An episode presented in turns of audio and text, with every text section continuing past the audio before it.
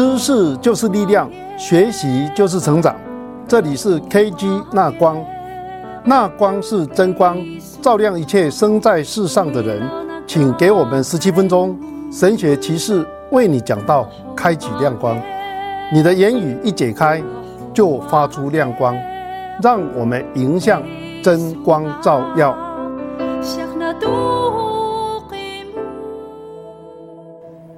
惊讶，这是我们经常有的感受。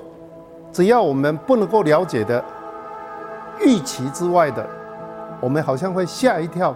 惊讶，惊讶又有两种表情：一种是当它是我们预期之外的时候，我们非常欢喜，哇哦；也可能是吓一跳，可能是个意外，我们被吓到的是惊吓，哇哦。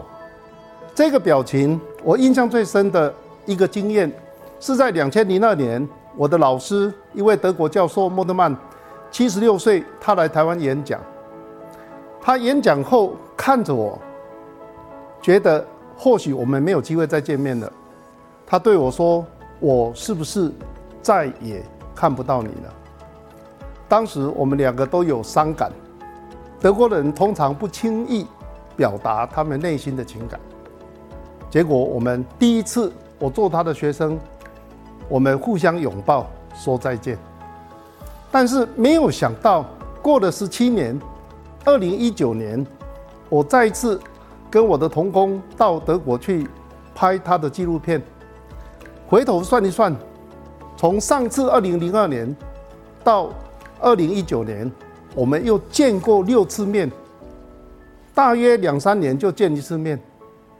惊讶，刚好这个也是我的老师的神学的一个非常重要的点，他是讲盼望的，也期待基督教信仰能够汇聚出一个对主耶稣基督所宣讲的上帝国有更深的欢喜的期待，要迎向惊喜的惊讶。刚刚提到惊讶两种表情都有。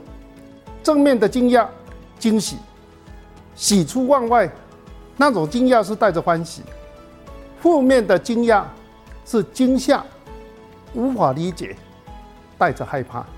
马可福音是我所看到圣经里面谈惊讶的表情最多，而且使用不同的语言来表达惊讶。从第一章到最后一章，到处有惊讶。第一章记载，安息日，主耶稣在会堂讲道，众人很稀奇他的教训。那个稀奇就是惊讶，和本翻译成稀奇。耶稣讲完道以后又赶鬼，经文又说众人都惊讶。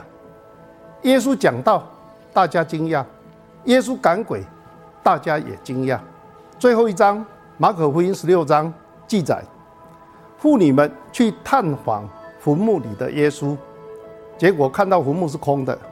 圣经说，他们就出来，从坟墓那里逃跑，又发抖，又惊奇，什么也不告诉人，因为他们害怕。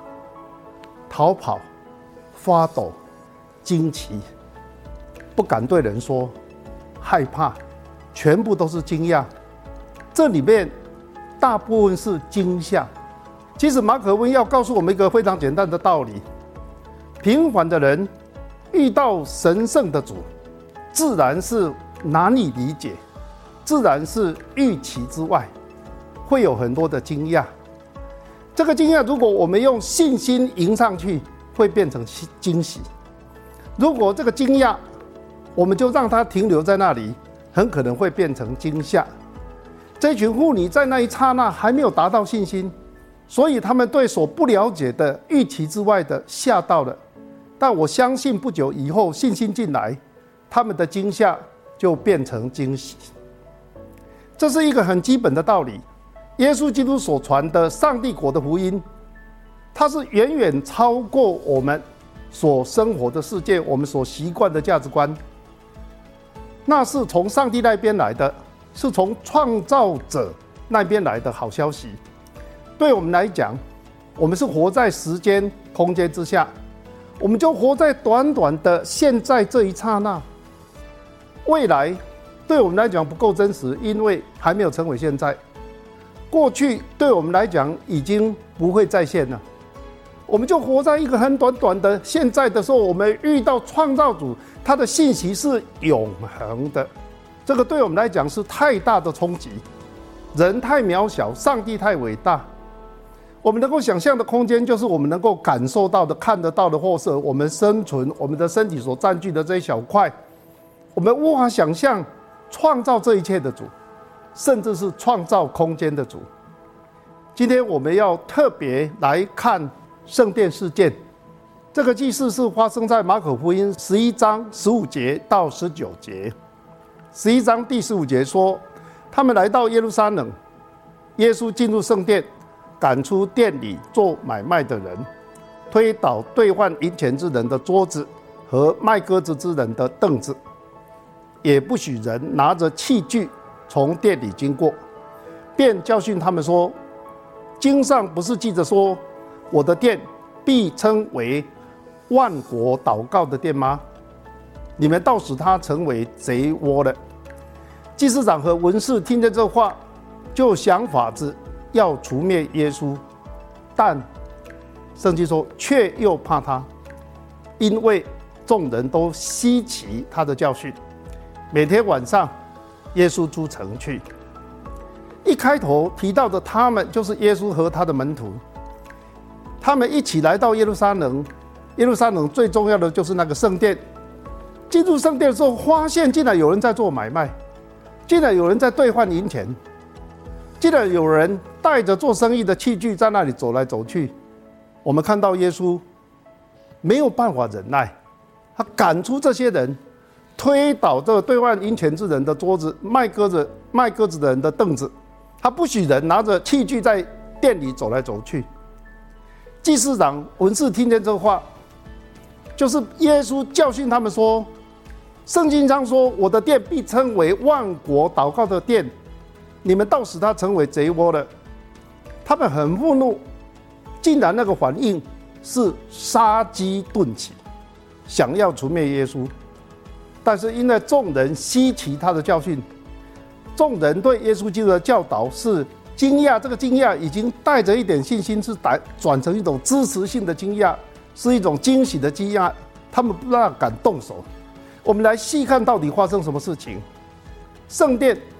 敬拜上帝的地方，为什么会变成一个兑换银钱的地方？因为当时的奉献是用缴纳圣殿税的方式，不可以用罗马钱，因为那个是世俗的钱，只能换圣殿使用的一种圣洁的银币，所以圣殿成了换币中心。那你也可以想象，既然有这个金钱的转换。那个利润相当的庞大。另外，圣殿怎么会变成菜市场？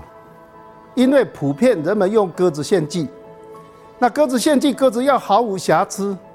圣殿检查这些鸽子非常非常严格，几乎十只九只半不能够通过。为了避免麻烦，大家就在圣殿里买那个据说是已经检查好的鸽子。但那个价钱是二十倍的价钱，是被哄抬过的。那些利益，事实上就由高级的宗教人员、宗教领袖、大祭司家族垄断。既然这么多交易买卖，送货物的、送配备的，就把圣殿当做一个生意的通道，而。周遭整个大环境，从院子到里面菜市场一般的四处有叫卖、讨价还价、吵闹不休。我们想说，耶稣不是说我心里柔和谦卑吗？他看到这样的事情，他会不会很柔和、很谦卑的忍耐或者开导？而且耶稣不是教导彼得要忍耐七十个七次吗？柔和谦卑的耶稣会怎么样？当我们读到经文的时候，看到他的反应很直截了当，他赶出做买卖的人，他推倒桌子，推倒椅子，这些都是做生意的，他不许人拿着器具在圣殿里走来走去。但是我们仔细想想，圣殿是做什么用的？圣殿是做买卖的吗？是兑换钱币的吗？耶稣只是在做一个很正常的动作，洁净圣殿，让圣殿成为圣殿。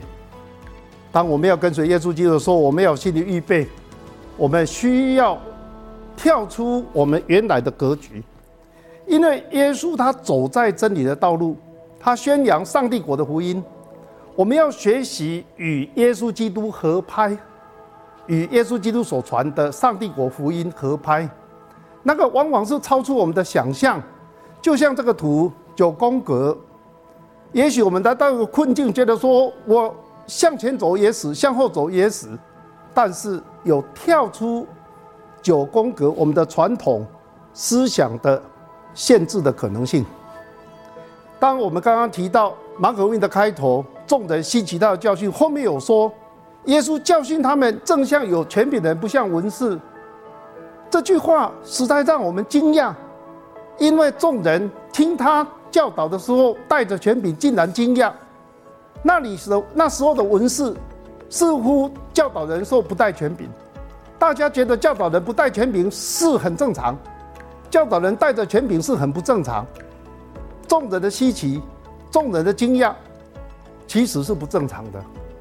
我们这么看这个经文，总觉得怪怪的。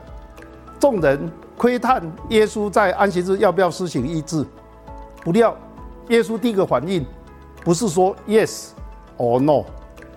他怒目看他们，心里忧愁，因为耶稣非常清楚，他们是来窥探他的，不是真正来寻求答案。安息日要不要施行医治？他对他们的罪愤怒，他为他们的灵魂心里哀伤。这又是一个惊讶，他的反应不是我们所预期。彼得认为忍耐七次已经够好了，耶稣说不够，要忍耐到七十个七次。注意。耶稣不是说要忍耐四百九十次，是要忍耐到完全，忍耐到完全。当他被钉十字架的时候，我们想，上帝的儿子施展天威多好，光光荣荣的差遣天军从十字架上跳下来，全部的人都会相信他是上帝的儿子，他却默默承担，忍受痛苦，直到死亡。我们来思想看看，为什么我们老是惊讶？第一，有一个很简单的道理，有时候我们真的是把错误当作正常的。圣殿是兑换钱币的地方吗？太久了，大家都习惯了。当要把圣殿当作敬拜上帝的地方，我们觉得不正常。错误是正常，因为积久成习，以这真理为不正常。我们要提防这样的一种错误。难道做礼拜的时候分心是正常吗？难道做礼拜的时候你在做别的事情，你在看手机是正常吗？当你看久了，哪一天做礼拜很专心，是不是别的别人要觉得你很不正常，或者你也觉得你自己很不正常？这个正常与否，应当以对错来看，而不是以你习惯为准。洁净圣殿只不过是要恢复万国祷告殿，众人却习以为常，当做那个本来就做生意的地方。耶稣激烈的反应，反而让大家惊讶。为何惊讶？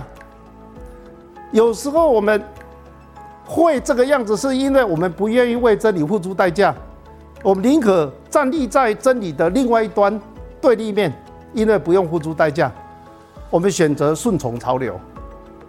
耶稣讲这个话心痛啊！我的殿必称为万国祷告的殿，你们倒使它成为贼窝了。但是当时圣殿已经成为商场，既得利益者根本就是这些领导宗教的高级人员、祭司长和文士，所以他们第一个动作就想要除灭耶稣啊，动了杀机啊，百姓不敢碰，危险。为什么？因为只要你坚持真理，会付出代价。我们有时候不敢付出代价，我们就让错误的。站在台上，为何惊讶？我们太习惯用别人说、听人家说怎么样怎么样是正常，但我们听到上帝国福音说啊，怎么会这样？好像那个不正常。我们来到现代社会，你有没有看到现代社会潮流在说，不要节制，那是压抑你自己，对你不健康。尽情的解放吧，尽量的消费，Be yourself，做你自己。这个潮流让我们不敢有其他的声音。来到现代社会，我们也看到后现代思潮，后现代潮流说，不要确定，太确定就是霸权。有没有除去一切的中心，模模糊糊最好，没有任何中心。我要以我是另类为荣。当我们想跟随现代潮流的时候，耶稣可能会给我们一个提醒：你要经历真理带来的自由。当我们想要跟随后现代潮流的时候，耶稣却教导我们什么是合宜的秩序，是真正的健康。当我们想要强大的时候，耶稣要我们忍耐、背十架；当我们想要从众的时候，耶稣叫我们坚定到底、寸土不让。因我为你的殿心里焦急，如同火烧，并且辱骂你人的辱骂都落在我身上。这是约翰福音同样在讲圣殿事件的时候，引用诗篇六十九篇第九节来描述。当我们认真的看这个经文，耶稣为上帝的殿心里焦急，如同火烧，辱骂上帝的辱骂全部落在他的身上。除了跟随耶稣基督，我们还有其他的选择吗？还是我们也当作惊讶？怎么会这样？何必这么认真？